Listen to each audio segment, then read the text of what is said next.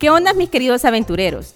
He creado este espacio para compartir sin filtro una dosis semanal de experiencias, viajes, comida y café, compartiendo diversas anécdotas con invitados especiales que he conocido en el transcurso de mis aventuras, curiosidades, puntos de vista y otros temas. Comenzamos. Bienvenidos mis queridos aventureros a un nuevo episodio del podcast Aventuras sin filtro y el día de ahora traigo un invitado especial en donde hablaremos del rubro de delivery y aquí a la parmilla se encuentra Carlos Zelaya que nos va a platicar aquí entre amigos de cómo fue todo ese reto de poder emprender en este rubro que es todo, valga la redundancia, todo un reto. Entonces, eh, bueno Carlos, así como le digo a todos mis invitados, eh, puedes introducir, eh, introducirte, perdón, quién es Carlos Zelaya. muchas gracias. De, antemano agradecer la invitación a este segmento. Mi nombre es Carlos Armando Zelaya, actualmente soy el, CEO de, de Cubo Delivery. Ya estamos por cumplir nuestro primer aniversario, el 20 de octubre. Realmente nos sentimos contentos de poder decir que estamos ya en la, en la, en la primera fase, en el primer año, que realmente ha sido un completo reto. Eh, como tú lo mencionas, es un rubro bien complejo, pero realmente este, creo que cuento con el respaldo suficiente para poder eh, seguir cumpliendo muchos más aniversarios. ok, eh, bueno, para darle paso como a las primeras preguntas, ¿cómo fue que inició? O sea, ya vas a cumplir el primer año. ¿Cómo inició? ¿Cómo surgió esa idea de, de, poner tu delivery, verdad? Fíjate que este, realmente fue en el, en el periodo de pandemia que, que, mis otros emprendimientos nos vimos obligados a, recurrir al recurso delivery este, para poder hacer llegar nuestro producto al, al, cliente, pero realmente eh, como no estaba listo para, para esa fase de, de, entregas a domicilio, eh, probé tres marcas en las cuales yo sentía que no estaban muy acopladas al sector emprendedor. Eh, para lo cual eh, me sentía un poco incómodo con eso, entonces acudía a conocidos emprendedores también y tenían la misma necesidad, no tenían tampoco alguien de confianza que les pudiese llevar el producto hasta la puerta de la casa, entonces vimos la oportunidad ahí, eh, empezamos con una motocicleta solamente a, sondear la logística, cuáles eran las necesidades de las otras categorías, para no satisfacer solo mis, mis necesidades. Y a raíz de ese conocimiento, pues fuimos creciendo y gracias a Dios ya estamos cerca del primer aniversario. Ok, y con tu primer aniversario, eh, ¿cuántas personas están detrás de Keyboard? Actualmente somos cuatro personas fijas, este, tenemos dos repartidores en planta, eh, la persona de, diseño también y mi persona que está encargada de la parte de la central, que eh, la logística y todo.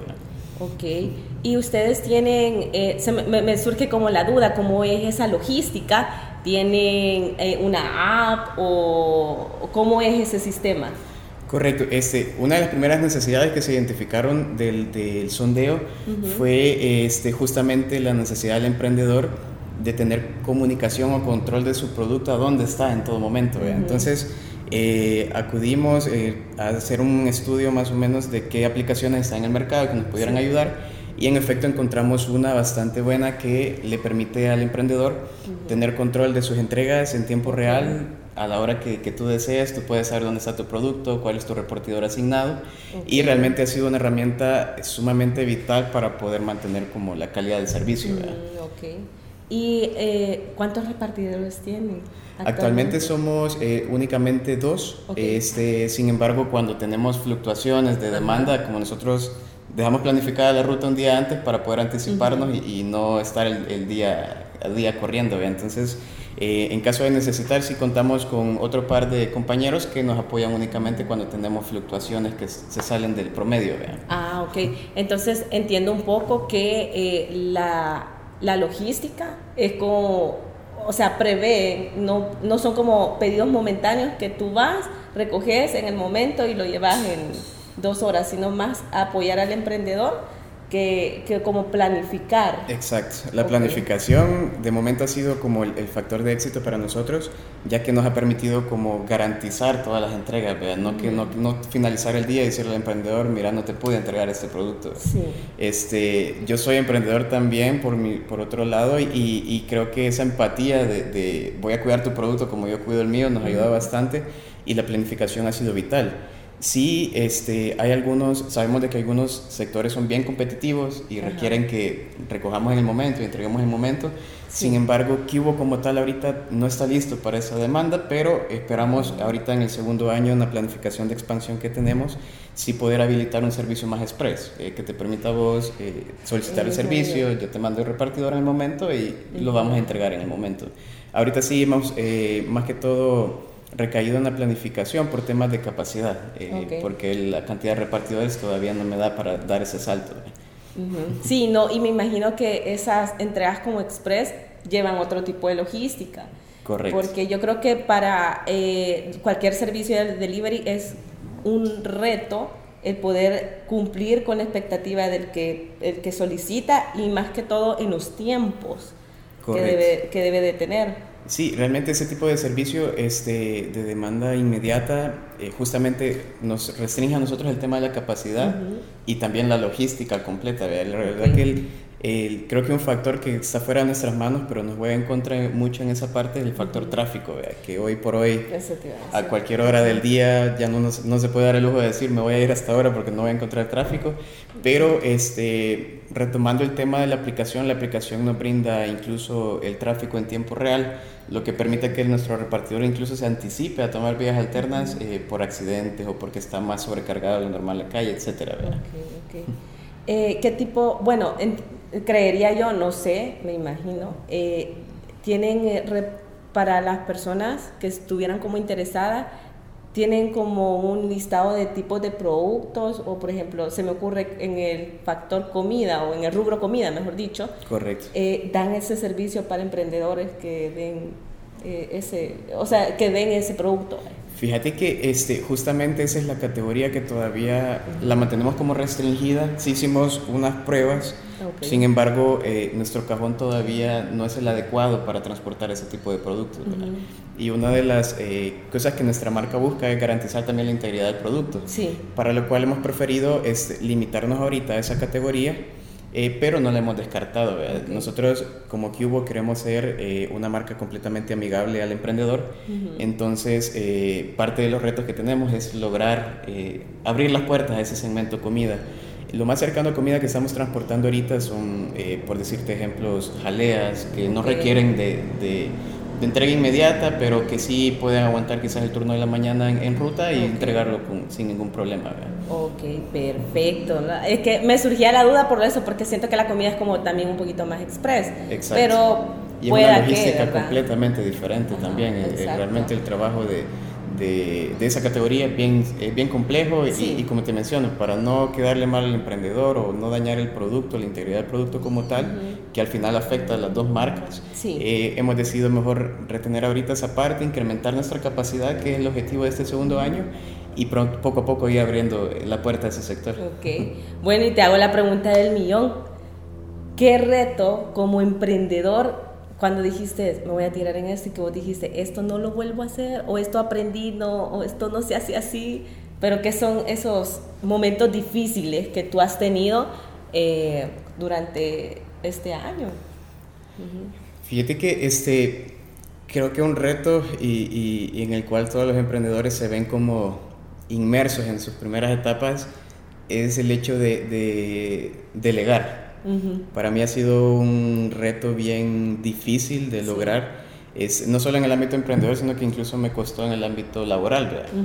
este, sin embargo, cuando te das el tiempo de, dedicarte a realmente formar tu equipo, eh, como dicen al César, lo que es del César, este, y quitarte cosas que te atribuís vos al inicio de tu emprendimiento, este, con la finalidad de que quiero hacerlo a mi manera, es mi marca, no quiero que nadie meta mano, eh, porque yo sé cómo trabajarla y eso, pero este, también está la, otra cara de la moneda que te puedes tomar el tiempo también de eh, traer a alguien que haga eso que te quita tiempo, que quizás te, te priva de, ciertos eh, tiempos en los cuales tú puedes aportarle más valor a la marca en, otro, en otros temas, ¿verdad? Entonces, esa parte para mí sí ha sido un gran reto. Eh, creo que sí, ahora me siento un poco más dócil en ese aspecto porque ya veo los resultados, de, de, desligarme un poco de las partes no tan relevantes, pero que sí son importantes, pero que otra persona las puede cubrir sin ningún problema. Y que es como soltar o tener ese, ese granito de confianza. Exacto a, la persona que vas a delegar. Te entiendo completamente porque creo que eso es lo más difícil, porque es como tu bebé, ¿verdad? O sea, que lo cuidáis y vos querés que sea así, tal vez no, sabes si la otra persona tiene como esa misma pasión o esa misma visión Exacto. de poder entregar ese, ese, ese 100 más uno. A tu, a tu proyecto. Incluso eh, cuesta a veces también encontrar esa persona, pero este, no es imposible. el tiempo también te pone personas en el camino que son sumamente adecuadas. Eh, mi socio actual ahorita de Cubo, eh, que es uno de los repartidores que me está apoyando con la parte de, la logística de entregas, yo a él, antes de montar todo esto, lo anduve buscando casi seis meses, porque yo sabía que él era la persona adecuada para hacer, ayudarme o aportarme lo que yo no podía aportarle a Cubo, él lo aportaba. Entonces realmente creo que ha sido una sinergia. Eh, él cubre la parte de mía, yo cubro la parte de él, entonces ha sido un complemento bastante fuerte. Ok, wow, la verdad que es que, no sé, yo siento que cuando uno es emprendedor, es que tiene varias fluctuaciones en, en todo el proceso. Sí. Y ha habido un momento que vos digas, no, ya esto no, no, lo quiero, o sea, o, me cansé, o tal vez no me cansé, pero es que vos digas, no, quiero tirar la toalla. No solo uno, realmente. Creo que este, han, habido varios momentos eh, en los cuales uno dice, ¿qué estoy haciendo? Eh, ¿Por qué monté esto? No, esto no va a pegar. Eh, si te contara, he, tenido varios proyectos, algunos sí se nos han caído, otros los tenemos que desistir porque de plano no dieron, pero al final eh, no me arrepiento porque no me quedé con el que hubiera pasado. Creo que otra parte clave de, esa, de eso, de, no, de estar quizás tirando la toalla no tan seguido o tampoco tan repentinamente, es tener personas adecuadas a tu lado. En mi caso, para mí mi esposa pues, ha sido eh, un apoyo enorme en esos, en esos como lapsos eh, en los que yo digo, no, de plano, ¿qué estamos haciendo? Eh, Era la toalla. Vendimos esto. Incluso para poder comprarme la primera motocicleta de Cubo tuve que vender mi vehículo. Y era un vehículo que para mí eh, era intocable, pero ni modo la necesidad, la necesidad de, aventurarnos a esto. Pero sí tengo mis lapsos de no lo hubiera vendido, ¿verdad? ¿por qué me metí a eso? Pero ahí está ella siempre. No, mire, está dando resultados, son parte del proceso y, y, ese complemento, tener personas adecuadas tanto dentro del emprendimiento como fuera, creo que es un equilibrio bastante importante. Sí, eh, te entiendo completamente. es que es muy cierto, sí.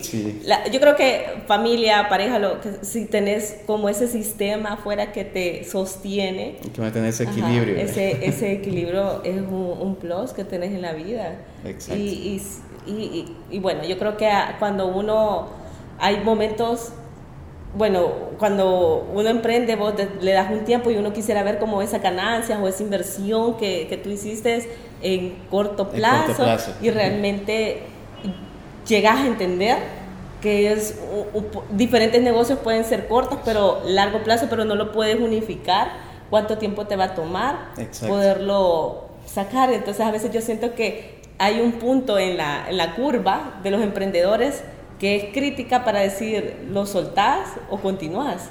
Correcto. Sí, eventualmente, yo creo que esa parte de crecimiento que tú mencionas eh, es bien importante como que el emprendedor lo tenga en mente, porque uno cree que emprender también es cosa fácil, no es fácil, eh, a veces los tiempos que uno estipula para poder, eh, vaya, a esta fecha, yo espero tener esto, llegas a esa fecha y no vas ni, ni siquiera a mitad de camino, entonces te desmotiva en ocasiones, pero realmente es importante que el emprendedor tenga claro que, que los tiempos van a variar, no todo va a resultar como se planifica, pero si uno realmente mantiene la visión en lo que quiere, al final de cuentas, vas a llegar de alguna u otra forma, ¿verdad? Sí, totalmente, yo ahí sí concuerdo contigo, de que yo creo que no es fácil. A veces la gente dice, eh, voy a dejar, bueno, es difícil, tú dejaste en algún momento eh, algún trabajo estable para poderte eh, para poder hacer tu emprendimiento, aunque no hubiera sido este, pero porque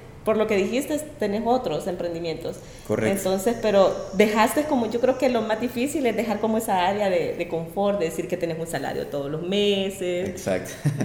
Fíjate que sí, justamente este, yo estuve elaborando siete años en una empresa, eh, la cual me enseñó bastante, me enseñó también eh, la parte de, la, de la fase laboral, que al final de cuentas lo terminas aplicando en tus emprendimientos también porque te sirve de una u otra forma eh, sin embargo, sí yo me vi en ese punto de lo hago, no lo hago. Este, yo tenía dos motivaciones en ese entonces, que era poder finalizar mis estudios, ya que por tiempos yo no me permitía el trabajo. Y al mismo tiempo siempre me había apasionado también el hecho de, de, emprender. Entonces eh, estaban esas dos cosas en la balanza. Y al final, pues sí, tomé la decisión de, renunciar para cumplir los dos objetivos, dedicarme a mis emprendimientos y finalizar mis estudios. ¿Y cómo fue soltar eso? Pues mm, no fue, fue un proceso, fue un proceso complicado. Eh, como tú le dices, o sea, pasa uno a, de recibir mensualmente a, a, qué es lo que voy a, agarrar en el mes, porque al final en el emprendimiento al principio a veces ni te alcanzas a pagar tú, sino que tienes que priorizar a tus, a tus colaboradores. Entonces, esa parte es bien difícil, es bien difícil, eh, pero realmente no, no, me arrepiento de la decisión. Eh, creo que me siento bastante cómodo, soy dueño de mi tiempo ahorita. Este, En fin, tengo un montón de puertas que se abrieron que no las tenía antes en el mundo laboral y ahora tengo más libertad en ese aspecto. Me, más o menos en, en, el momento, ¿cuántos años tenías? Tengo esa curiosidad para que sepamos. en aquel momento que, que, que vos digas, no sé, porque yo estoy segurísima que hay gente detrás de, o sea, mis queridos aventureros que tienen como esa, esa lucha y lo platicaba precisamente con, con, unos, con unos estudiantes que me hicieron una entrevista de la Universidad Matías, eh, que me quedé pensando que desde ese momento uno va como viendo, o sea, ya como que los jóvenes actuales, no es que nosotros seamos tan viejos, pero ya están como con esos chips nuevos en los cuales vos decís, quiero trabajar por los sueños de alguien más o quiero trabajar por mis propios sueños. Entonces, por eso te hacía esa pregunta, ¿en qué momento eh, eh, fue que tú dijiste, bueno, ya dijiste que fue en un cierto momento que estabas estudiando y tomando la decisión, pero ¿a cuántos años tenías? Fíjate que este, yo tomé la decisión de renunciar a mis 24 años. Okay. Este, yo empecé ahí a mis 17 años en ese trabajo. Ya tenía incluso mi primer emprendimiento a los 17 años. Fue uno de los tantos que te comento que, que, tuve que dejar por cuestiones de, de tiempo, pero eh, realmente sí, desde 24 años para acá, que me pude dedicar ya 100% a, a, mis estudios y sí. a, a, a, levantar algún emprendimiento que, que al final satisfaciera ese, ese, vacío que dejaba la parte laboral, vea. Sí, entiendo. por eso era la misma pregunta, porque me dio curiosidad que eh, estos, estos estudiantes me preguntaran, o sea, tan joven nosotros vamos como, siento que ya son otros tiempos y ya sí. queremos tener como esa, esa libertad, en cierta manera de, poder... Realmente la parte de los tiempos, yo creería que el, emprendimiento tiene esa, esa, ventaja que quizás la parte laboral no lo tiene. La parte laboral uno puede decir a tal edad me voy a aventurar a trabajar, vea, porque sí. ahí sí está bien restringida las edades. Para la parte de emprender creo que la, la edad no es un impedimento, no es eh, estoy listo a esta edad como para ya decir vaya, voy a ser emprendedor. Tenemos la experiencia en Cubo de tener clientes de avanzada edad que hace poco han montado su, su emprendimiento y, y, no por tener avanzada edad han tenido menos éxito que si lo hubieran hecho en años anteriores. Así que la verdad que hemos tenido esa experiencia y, y creo que el, el, tiempo que, en el momento que tú tomas la decisión de ser emprendedor no tiene mucho que ver con la edad, sino que es que realmente lo sientas, que te sientas motivado, que te llame la atención, que estés preparada para el camino que se te viene, que, que a veces lo pintan todo color de rosa, pero un camino complejo, pero si, si estás consciente de que no va a ser fácil, sí este, es la mejor, la mejor, como el mejor tiempo de tomar esa decisión. Sí, yo creo que el peor error que uno puede pensar es algo con referente a los tiempos, que uno dice, ay, Exacto. que voy a tener, sí, pero si no te organizas bien, vas a fracasar. Entonces, sí, puedes tener tu tiempo libre y todo, pero yo creo que a veces ese es como, para algunos se vuelve como esa ambición de sí. querer controlar tu tiempo, pero también tenés que saber que ese tiempo puede dar más o sea, porque estás para vos, o sea, Exacto. puedes estar llegando, puedes llegar a trabajar hasta, ¿qué? 12 horas seguidas, sin parar, Sí. Entonces, eh, me pongo a pensar en, eso, que a veces uno dice, ah, sí, la libertad de que vos vas a levantarte a la hora que querés, pero entre más temprano se levante, más productivo es el día. Entonces, empezás como a disciplinarte. Correcto. Entonces, creo que eso es un punto importante. Sí, en el emprendimiento no hay horarios. Tal vez en la parte laboral sabes que vas a trabajar ocho horas diarias, pero en el emprendimiento a veces te demanda tiempo completo. Pero al final, como lo mencionas, estás trabajando por algo tuyo, entonces creo que eso también es importante. Este, la parte de los tiempos, repetimos, es bien tenerlo bien claro porque a veces uno se establece una meta muy grande y olvida establecer las metas pequeñas para llegar a esa meta grande. Entonces, eh, por decirte algo, yo en mi primer año yo soñaba con ya tener 10 repartidores eh, a cargo, sin embargo, no hemos llegado a ese nivel todavía pero sabemos de que el tiempo que nos hemos tomado para conocer las necesidades del emprendedor y poder dar un buen servicio lo ha valido, ¿verdad? Sí. Entonces... Es que, ajá, ha sido. ¿Y cómo ves tú aquí en el mercado salvadoreño el delivery? Porque yo siento que, o sea, durante la pandemia esto, o sea, hay gente que tomó su carro y empezó a hacer delivery. Hay gente que, que vio la oportunidad y tal vez tenía eh, el financiamiento y compró un montón de motos. Entonces y empezó a repartir. ¿Cómo ves hoy la competencia? Porque yo siento que hay gente bien formal y hay gente bien informal en este rubro.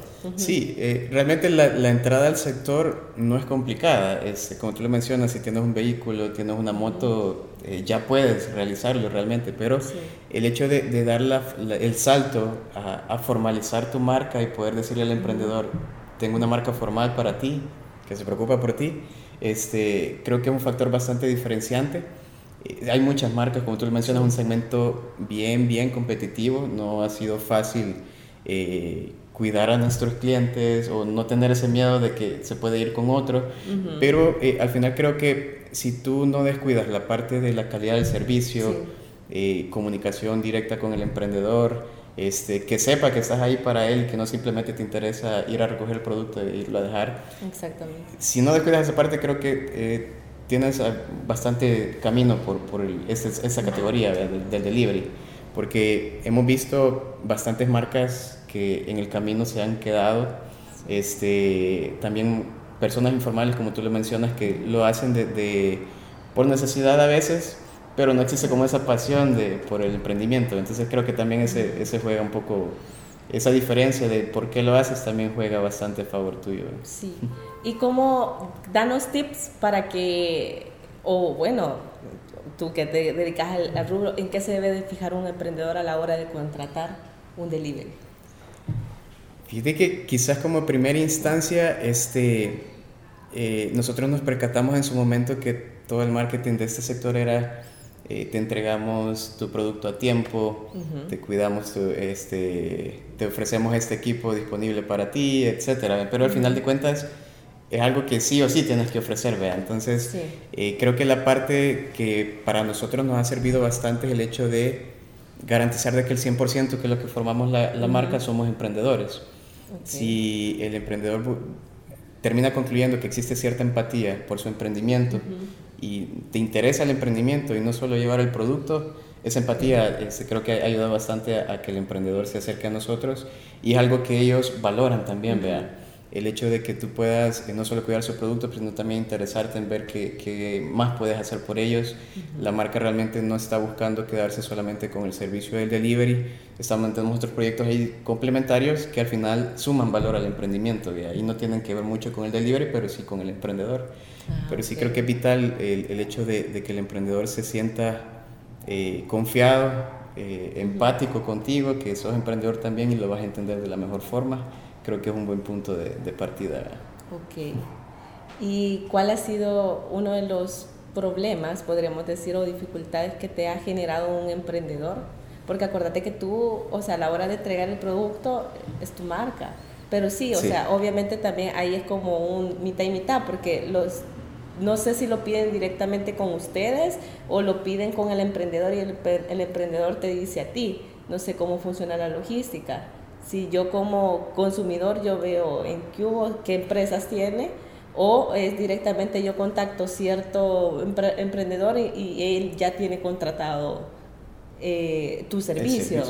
Fíjate que en ese aspecto nuestra aplicación eh, no es como una tienda virtual, así que no puedes ver realmente ah, qué productos comprar a través de Cubo, sino que la aplicación nosotros la lanzamos directamente para el emprendedor, para que el emprendedor pueda tener su gestión y monitoreo en tiempo real, en donde ellos tienen un enlace que les permite ingresar las órdenes y nosotros nos cae la solicitud de servicio directamente al sistema. Entiendo. Entonces, en ese caso, pero que así como un poco experiencia, eh, de experiencia, que ha sido como eh, eh, algún problema o dificultad que hayas tenido con un emprendedor. Fíjate que este, yo creo que el tema, tal vez los emprendedores como tal no han sido el problema, el cliente final en ocasiones es el que genera el, inconveniente. este, tal vez por falta de comunicación en el proceso de compra o porque este, la imagen se miraba diferente, problemitas así, pero creo que son cosas que al final se escapan un poco de las manos, sin embargo, para nosotros la comunicación es, fundamental con el emprendedor. Eh, de mi parte yo me encargo de, de, la central, entonces en ese tipo de problemas inmediatamente contactamos al emprendedor, mencionamos qué es lo que está sucediendo y, y en tiempo real solventamos. Al final de cuentas, nos interesa también que ambas marcas eh, se vean, lleguen a un punto medio en el cual si hubo un error, pues se corrija, efectuamos la logística, si quiere traer producto nuevo, se va a traer.